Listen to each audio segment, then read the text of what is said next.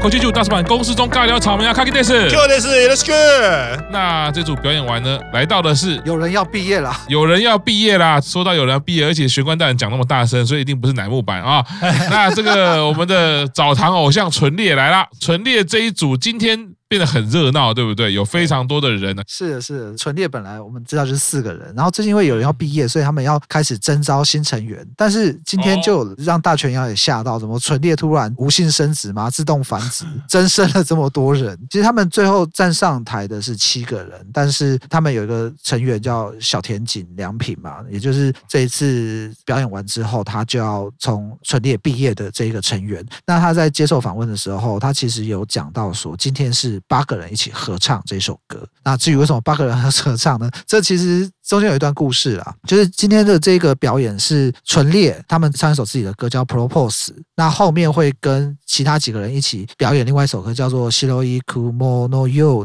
在后面的这一段表演的时候呢，他是跟有吉弘行、跟鸵鸟俱乐部，那就 Club。那有吉弘行是一个人嘛？那这一首歌《Shiroi Kumo no You》其实以前就是有吉弘行他的团体原岩石出道的歌曲，所以。有吉弘行来唱这首歌，OK，很理所当然。那鸵鸟俱乐部它其实是一个三个人的搞笑团体，那所以纯烈现在是四个人，在小田井良平还没毕业的时候就是四个人嘛，四加三加一，但就是八个人。可是今年在大概五月的时候，鸵鸟俱乐部的一个成员叫上岛龙兵，在自己家里面自杀，对，所以。我们在舞台上看到只有七个人，但是对他们来讲，就是说，其实这是他们八个人一起表演的一首歌。甚至在最后音乐落幕之后结束之后呢，有吉弘行跟其他的，就是所有在台上的人，还是就有呼喊上岛龙兵的名字，就好像他们是还在一起。甚至大泉在问有吉弘行说：“哎，你看到台下这么多的手灯这样摆动的时候，你有什么感觉啊？”有吉弘行他是讲说，上岛龙兵他看到了，一定也就会觉得很开心。就是有这么一小段的故事。其实。我觉得有常看日本综艺节目或者日本短剧的，你知道鸵鸟俱乐部最有名的梗就是啊，我们今天谁要去干嘛啊？大家都不想去，然后他们有三个人嘛，其中两个人就会先去，啊，没关系，我去，我去，我去，然后第三个人就会跟着，就是说好，我也要去，然后第三个人手举起来的那一刹那，其他两个人就会把手放下来说，啊，你你去，你去，你去，你去，这样，这是他们的固定梗啊。然后另外一个热汤风雷的固定梗就是，比如说游戏的那个处罚游戏，就输了你就是要跳进那个热的澡盆里面，然后那水很烫嘛，然后因为他们有三个人，然后他们。的固定梗一定是前面的人会小心翼翼的，会用脚试一下那个水温，然后在试的时候，后面那个人就会不小心把前面那个人撞进，然后前面那个人就会类似像跳进热水的青蛙里面，就会就跑出来，啊，太烫了，等等等。我虽然已经是固定，已经是老梗，可是观众就会觉得。很好笑。然后今年上岛龙兵自杀的时候，其实那时候新闻很大，然后刚好有吉红星跟上岛龙兵的交情很好，所以那个时候会有新闻是说，哎，上岛龙兵离开了以后，有吉红星有两三个礼拜都没有有吉红星的消息，所以圈内人其实很担心他们的关系那么好会不会跟怎么样。然后这个是鸵鸟俱乐部的部分。那另外一个讲到《Shiroi Kumo no You》是原岩石的出道曲，那个时候那首歌很红，很红，就是应该。销量也是有百万，甚至有到两百万的的那一种，所以现在大家认识的有吉红星是知名的主持人，知名的谐星。以前一个那么红的歌手，为什么现在会变成？当然现在变主，好像 level 差不多是很当红的主持人。那为什么为什么中间好像职业好像转职了，有点落差？对，因为有吉是男女纠察队的固定来宾啊，所以他会讲说他很多以前的故事。在那首歌之后，原岩石红的歌其实不多，那首歌是最红的，所以后来原岩石就一路的落寞，所以他有一段时间。非常非常的落魄。他曾经有说过，我他自己在家里录录音带。然后拿录音带去卖，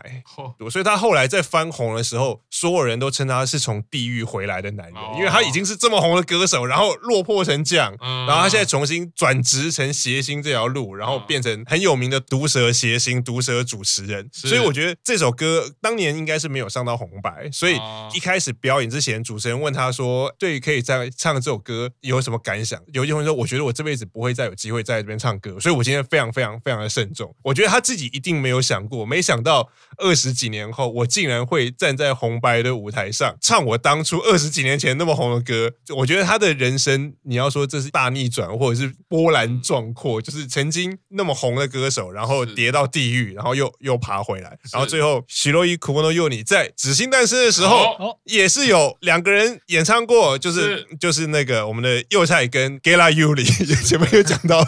就是跟优里两个人唱那个时候打扮，就是那个时候原始的打扮，穿了一个吊带裤，然后什么，然后有一个很有名的动作，就是那首歌好像有类似说到搭便车还是什么，所以他们最后一定会做一个转圈，然后比一个搭便车的时候，大家会把手伸，就类似比一个大拇指那个站在路旁的那个动作嘛。他们最后的 Kimi pose 就是唱完，然后比一个 Kimi pose，所以这首歌其实跟乃木坂也是有一个小小关联。是，好，来接下来哈，Bug Number 这个团，我有买他的专辑，但是除此以外呢，我已经很久没有看到他们的演出哦，因为疫情之下呢，我已经进入南木坂的世界了，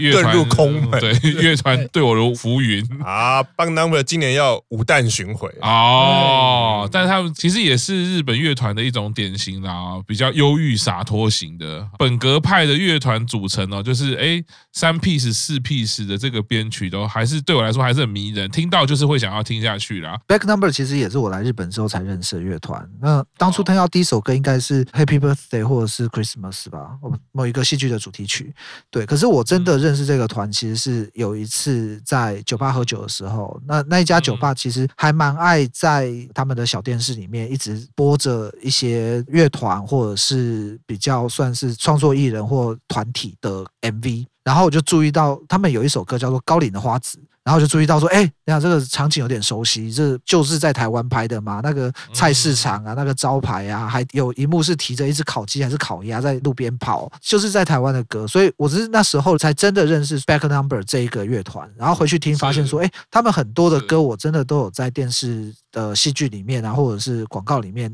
甚至在音翻上面常常听到，但是是对这一个团就是有点相见恨晚。就像赤木老师讲，这首很本格派的，就是三 piece 或四四 piece 的乐团，对我们这首是九零年后玩乐团出来的人，真的会有一种很难去形容的吸引力。就是你听到这么纯粹的音乐、纯粹的 band sound 的组合的时候，就很容易会喜欢上。不要再卖老了，我们不要一直讲什么九零后，我们就说我们是过时的人就好。好，过时，对，我们就是过时的人啊。对。不过我刚刚有注意到啊，就玄幻大人在看到 MV 的时候呢，也展现出玄幻大人就是实事求是，而且对于学问啊非常专精啊，非常刁钻啊。刚刚看到画面，他会立刻很在意的是到底是烤鸡还是烤鸭。我只是想到，就是还蛮难分辨的哈，就是玄幻大人你还蛮在意的，就是到底是烤鸡还是烤鸭。哦，所以卡哇大人呢，对有歌有什么感觉？呃，其实这首歌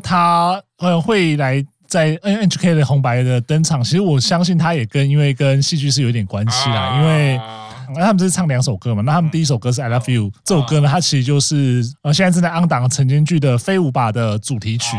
对，那飞舞吧其实我们之前有介绍过嘛，就是福原遥主演，那山下美月。共演的这部作品嘛，所以其实当初他这个表演，他其实是以一个特别嘉宾的身份来演出这一首歌曲。那那时候其实大家想到说，哦，对啊，因为他是晨间剧的主题曲，所以来演出是很合理的一件事情。但是大家其实没有预料到的是说，他们除了一开始宣布唱了《I Love You》之外呢，他们在后面居然给大家一个 surprise，就是唱了《Takane no Hanako》这一首歌，就是刚刚讲的那个高岭的花子这首歌曲。那所以我记得那个时候在看的时候，会一边刷推特嘛，大家会觉得说，哎，《I Love You》唱完就。结束了，就突然高点花子下，然后那个整个推特开始在那边刷，就是他说他居然是唱这首歌这样子。那所以后来其实有在那个后来的采访里面有看到，是说主唱清水伊羽利他有提到说，哎，为什么会有这样的安排？是因为呃原本真的只是决定要唱一首歌，可是就觉得说啊，难得来到红白这舞台，不多唱一首歌好像有点太可惜了，所以就想说，哎，那是不是能够在这一首。I Love You 之外呢，再挑一首哎歌曲送给大家，所以他们后来就决定说要唱《高岭的花子》这首歌曲。那其实我的历程跟玄大很像，我当时其实也是先看到了《高岭的花子》的 MV，发现是在台湾拍的，才开始认识这一个团，然后在后来才发现哦，他们其实蛮多歌都真的是蛮好听的。那像是刚刚玄大应该有提到说，哎，某一首歌曲搭配戏剧，我猜应该是 Christmas Song 啦，就是那个时候搭配那个朝九晚五的时候，石原聪美跟山下智久演的那档戏的主题曲。那那个时候其实算是蛮蛮红的，所以其实后来就发现，其实他们很多歌曲都会跟这些影视作品做合作的时候，你就特别对这团有特别的一些亲切感，然后也就觉得，哎，他们歌曲都还蛮好听的啊。是是是，那卡哇大有看出来是烤鸡还是烤鸭吗？对那个 MV，你知道我们现在录音这个。时间点，你在跟我说烤鸡、烤鸭，我觉得都差不多，就是我就很想吃，你知道吗？因为那时间我觉得我们应该要公餐了，就 是已经要过了一餐的时间了。对，对，以录音室录音来说，这个宵夜再不来的时候会翻脸，不录了，不录了。好，接下来就是乃木坂。我们录了两个多小时，就是为了要讲这首歌。对，不止两个多小时，第八次登场，乃木坂终于来啦！传说中有人要毕业了，表演的歌曲是传说中这位人士第一次 center 的歌曲，嗯，表题曲的歌曲。对，嗯，那玄关大人这首歌，说真的，我觉得有点可惜啊，就是。如果大家都还记得的话，就在上一次的红白发生了一件事情，就在最后一刻的时候，有人被大泉洋破防，然后在台上直接爆泪。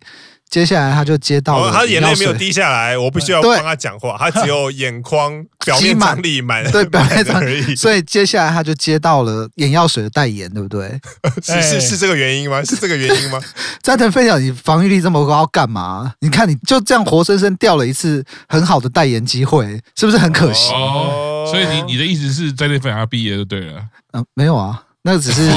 外江湖传言，对某个平行宇宙，对某个平行宇宙的江湖传言说，好像有人要毕业嘛，对不对？是第三次看到红白哈，我还记得第一次看的时候是小四哲在老师的歌曲《二十六》，那接下来就是花花传说中要毕业的歌曲。啊，就是花花弹钢琴唱 Kikake，是，请不要提到那两个字。那这一次呢，传说中的歌曲没有传说中啦，就实际上的歌曲就是裸足的夏天啊。其实到了现在这个时间点呢，呃，当然在乃木坂的世界的安排非常的合理。有人传说中要毕业嘛，对不对？那这是他第一次表题曲的 center 曲。嗯，回到自己的脉络，我觉得每一个粉丝都有自己追偶的脉络嘛。回到我的脉络，其实也有非常多很深刻的记忆点。例如说，好了，现在 Sama 是 Q 场推坑的时候第一次看到乃木坂的 MV。嗯，哎。真的很好看。再来就是说，也因为这首歌曲呢，开始进入乃木坂的世界，认识越来越多的成员。所以看到现在以来呢，哎，C 位的斋藤飞鸟可能要飞向另外一个历程了，它可能会更好，飞更高。但是呢，在乃木坂的世界，可能不会这么长，再让我们看到了。好，那。这好像是偶像历程必经的路。那回到表演本身来说，其实不是要帮乃木坂说话，但我认真一个感觉就是，现在虽然大家都会说韩风才是主流，所以全世界也好，或者甚至日本现在就是韩风入侵嘛。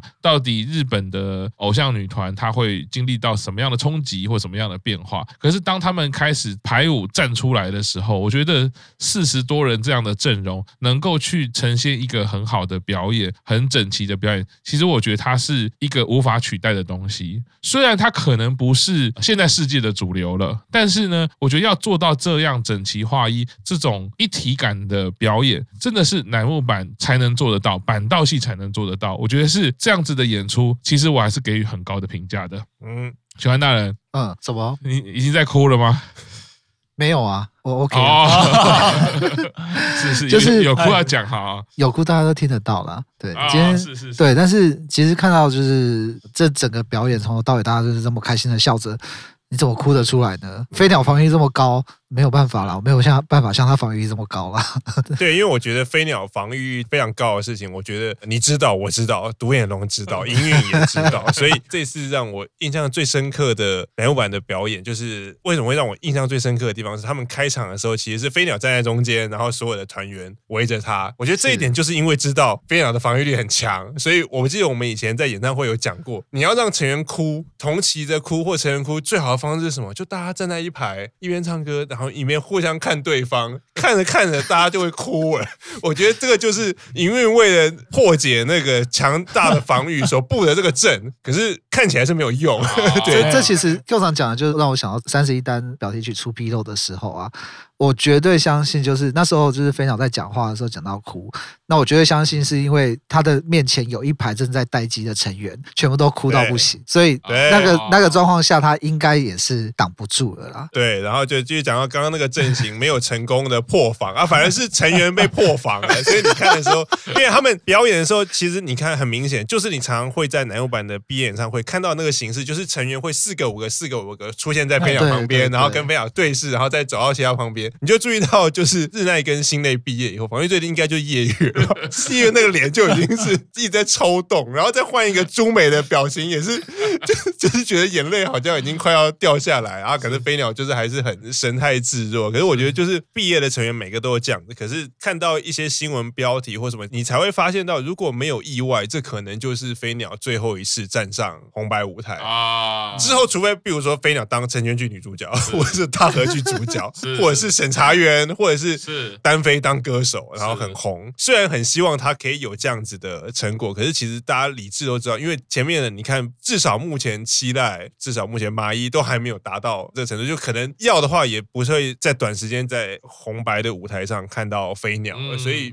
不知道为什么前面以前期待毕业或者是麻衣毕业的时候，你都你都不会有这种感觉。可是可是今年飞鸟毕业的时候，我就忽然会真的很深刻的感受到，啊，对啊，这真的是至少是乃木坂的再见飞鸟最后一次站上红白舞台。我在看这个表演的时候，其实我一直在想一件事情，就是红白这个舞台对于乃木坂的毕业成员，就是即将要毕业这个成员，它代表的意义，嗯，到底是什么？因为其实像是我们。在某一个平行宇宙，我们要近两年在红白舞台上，其实送走了两位成员，包括像是某个平行宇宙的花花跟今年的飞鸟，嗯、但他们、啊、也也有一个说法是这样子，对对对，就是有一个说法这个样子。但是他们两个状况很类似，就是他们都是在红白之前，他们其实发了他们的所谓的毕业的单曲或毕业的一些表演，团里面最后一部作品，但是他们都不是唱了这一首歌曲，就是他们的团内的最后，不管说是 solo 的歌曲，那反而都是跳另外一首歌曲，比如说像花花跳的 K。嗯，然后今年的飞鸟还挑了 Hashide Sama 这个东西，它都不是我们理解说它可能是他在团里的最后一首歌的时候，我就在想说，那如果这个表演这个场合是他们在团内的最后一个，以团内身份来说最后一个表演的时候，那他们在这个地方唱这首歌的意义是什么？那我会觉得说，以前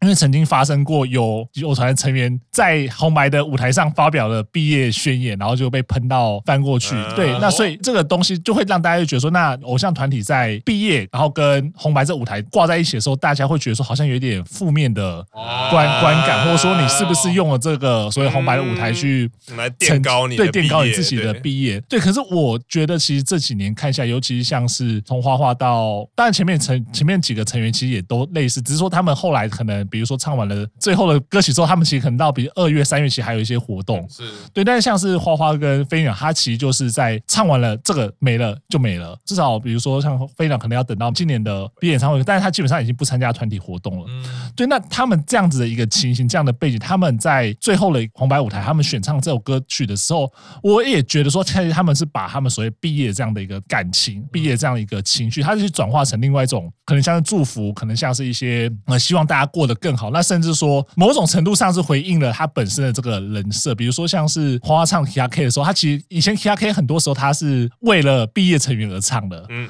对，那他这一次，他去年的时候，他是以要毕业成员身份，然后演唱这首歌。我相信这个某种程度上是一方面祝福，因为以后没有人可以来帮你们弹琴，没有人来帮你们唱这首歌的时候，那希望说你们带这样的情绪。那同时在一起的成员，也就是感念花花你这些年来为团体的付出。所以我觉得那个时候，其实你就会，当然是还是个毕业的场合，可是你那种毕业的感觉，其实就没有那么的那么强。就是说，你不是一个为了把自己垫高而在这个场合做这样的表演，而是说，他这是一个团体的历程。嗯，对。那你如果跟着这个团体走的话，你就知道说，哎，其实他为什么在这个时候做这样的决定，你就会觉得是很合理。嗯、那再来看到像是飞鸟今年这样的选择，就是大家原本以为说你是会唱那个《Konniwa Naimono》的时候，哎，就你居然是唱了《Hashide Sama》这一首歌曲，而且它是一首夏天的歌。然后虽然说是你第一次的呃表弟曲的 C 位，可是你在这时候选这首歌好像哪里怪怪的。可是你后来仔细想想，对，这其实这首歌第一个当然对于飞鸟来说它是一个很重要的歌曲。那再来就是我觉得就。是回应到飞鸟这个人的人设，这个人的个性，他不希望这样子哭哭啼啼的跟大家说再见，他希望可能大家这样开开心心的告别，不管说偶像的身份，或者说他想要对于自己的偶像生涯做一个注解。那我现在成员其实也也可以感受到说，哎，其实飞鸟他已经很久不会再泪崩了，就是因为我们知道他之前送走一些姐姐成员之后，其实都送走一些妹妹的时候也是哦，对，也是也是哭的乱七八糟。但是我觉得反而是他在自己真的要做出这个决断的时候，他会把他的那一个最坚强的那个人设贯彻到底，因为他已经很久必须要扮演这样的角色。那我相信他可能就是到最后一刻都想要扮演说不要那么难过的道别，然后那么悲伤的道别，大家在一个快乐的气氛里面告别，就像是可能是夏天的阳光，然后当年第一次站上表题与 C 位那个斋藤飞鸟那样子的一个形象留在大家的心中。我觉得这其实他也是某种程度上转化，说我不要让大家以后想到这一个表演的时候是一个毕业的的表演，而是属于斋藤飞鸟他可能整个偶像人生的一个注解吧。所以我觉得其实他们都有在思考这样的事情。那也是通过这样的表演，我相信不管说你是花花推，或者说是飞鸟推，其实以后未来想起这个表演的过程中，其实你的那个感受，我相信是完全完全不一样。那包括像光现在自己在回头去想的时候，就觉得说，嗯，这样子的结局，或者说这样子的表现，或许是现阶段其实最好的这一个一个呈现，也不一定啊。那我是蛮喜欢或蛮期待，就是说，哎，其实看完这个表演之后，大家能够对于飞鸟就留不要再带着那种比较悲伤的情绪，而是说，哎，就完成飞鸟他希望的，就是大家开开心心的让他嗯毕业，让他展翅高飞这样一个梦想。就其实刚刚卡帕大讲的这一段，就是我在这一次就是在每一次重新看红白的时候，看到这一段，其实心里面都会一惊。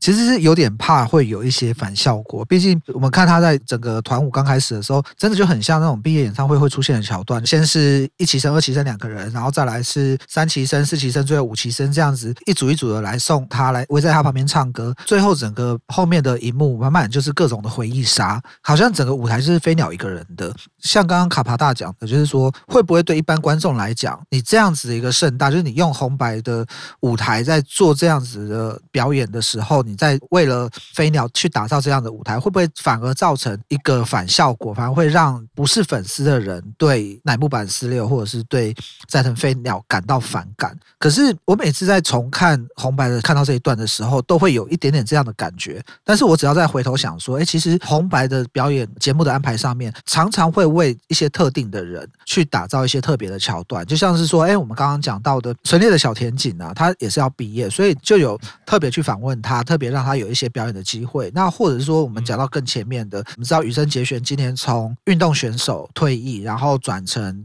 职业滑冰选手，所以他在 milet 唱歌的那一段，其实他背后的那个大荧幕，整个投放的全部都是羽生结结弦的片段，是不是也像是在为羽生结弦去打造一个这样子的舞台呢？当我想到这样的时候，就是再回头想说，诶，其实，在红白的过去的节目上面，真的常常会去。为了一些可能在今年或者是在这个时间点特殊的事件、特殊的人去做一些比较特别的节目安排。那想到这边，我就会觉得说 OK 啦，因为其实我们后面可能还会讲到其他的东西，就是在这些安排上面，应该都是红白表演里面本来就会存在的一部分，那就会比较宽心说，那应该不会对乃木坂或者对斋藤飞鸟本人造成什么负面的声量了。接续庞大刚刚讲，我个人觉得，而从节目制作的角度，那个安排呢？最后的关键应该还是选歌。我个人会觉得，就是如果你选的是一个代表性的、开创性的、巅峰的，然后特意选夏天的，我觉得就单纯音乐性的安排，它就是开心的东西。那如果对于我不认识乃木坂、我不认识的成员，我觉得其实看到今天红白有非常多，也都是要毕业，跟毕业有关嘛。